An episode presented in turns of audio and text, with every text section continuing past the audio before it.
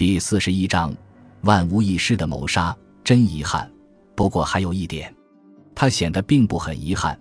继续说，这点说出来我会吃亏。在反转过来的玻璃表面虽然有我的指纹，但是没有惠子的指纹。擦玻璃的人没有留下指纹，那不是很奇怪吗？我不会疏忽这一点。前天晚上你洗澡的时候，我就叫惠子来推说匾额不正，叫他扶正。换句话说，他的指纹也照样留在了你碰过的那一面。周吉得意的冷笑：“你应该听得懂我说的意思。我再说明一次。”我是将留有两个人指纹的那面玻璃翻过来，所以玻璃表面当然会有你和惠子的指纹。原来你说最后笑的才是胜利者，就是指这件事吗？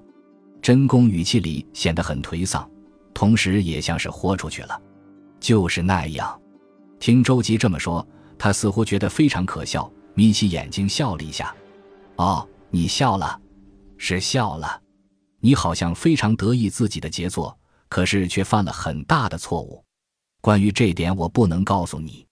你设计的不在场证明是不可能成功的，事后你就知道为什么了。所以你希望我不要杀你吗？那是办不到的。周吉说的口沫横飞，抓起用来开关屋顶的绳子扑向真宫。六，他在香根游玩时，像平日一样是个开朗的股票商人。看起来非常愉快，他和在围棋俱乐部认识的寿司店伙计一起坐快艇环绕卢湖，在缆车上和小姐调笑，愉快地玩到黄昏才回家。今天玩得很愉快，辛苦你了。周吉说完就进入自己的家里，充分利用报案前的十五分钟，像精密的机械一样准确的工作。他把房间布置成偷窃未遂杀人的现场，任何人看到都不会起疑。警车和刑警相继赶到，家里的气氛立刻变得很紧张。周吉以更紧张的神情接受警方询问。临时充当调查室的餐厅桌上，水仙花已经枯萎。和警方面对面坐在餐桌旁的周吉，以纯熟的演技演出股票投资专家的镇定，以及妻子被害后的丈夫两种角色。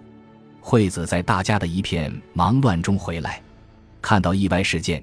先是惊恐的呆立在那里，接着是嚎啕大哭。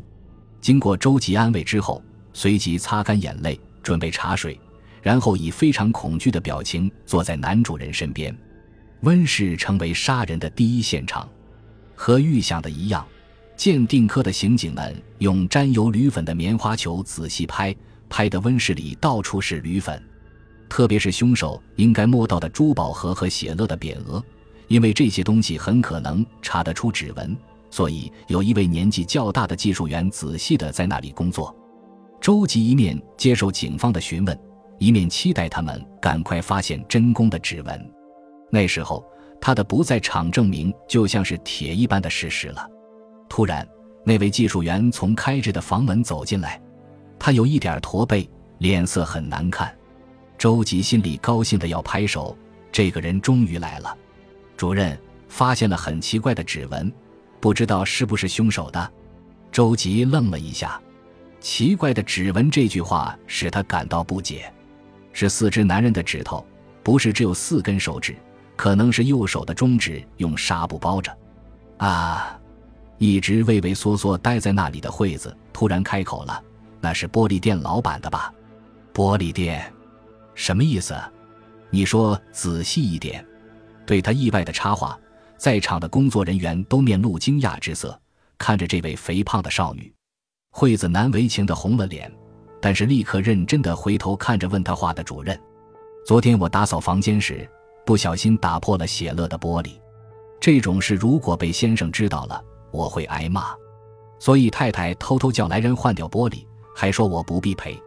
太太是个非常温柔体贴的人。想起这事。惠子又开始哭泣，然后抬起满脸泪水的圆脸。周吉惊讶的几乎站起来，直瞪着惠子。那个老板中只化了脓，所以用绷带包着。他还说很痛，可是打过针就好多了。所以那不是强盗的指纹。原来如此，谢谢你。不过为了谨慎，还是到玻璃店去查一下。对了，还有你。主任明快地下达了一些指示，而惠子还在结结巴巴地为打破玻璃的事道歉。可是周吉却是听而不闻。他说：“有真空指纹的重要玻璃，在我出去幽会时打破了。那么，我刚才悄悄翻过来的那一面根本不会有真空的指纹。这么一来，不在场证明就不能成立了。完了，一切都完了。”周吉感到头晕目眩，坐立不稳。跌坐在沙发上，这时候他才完全了解了真宫死前所留下的那莫名其妙一笑的意义。感谢您的收听，喜欢别忘了订阅加关注，主页有更多精彩内容。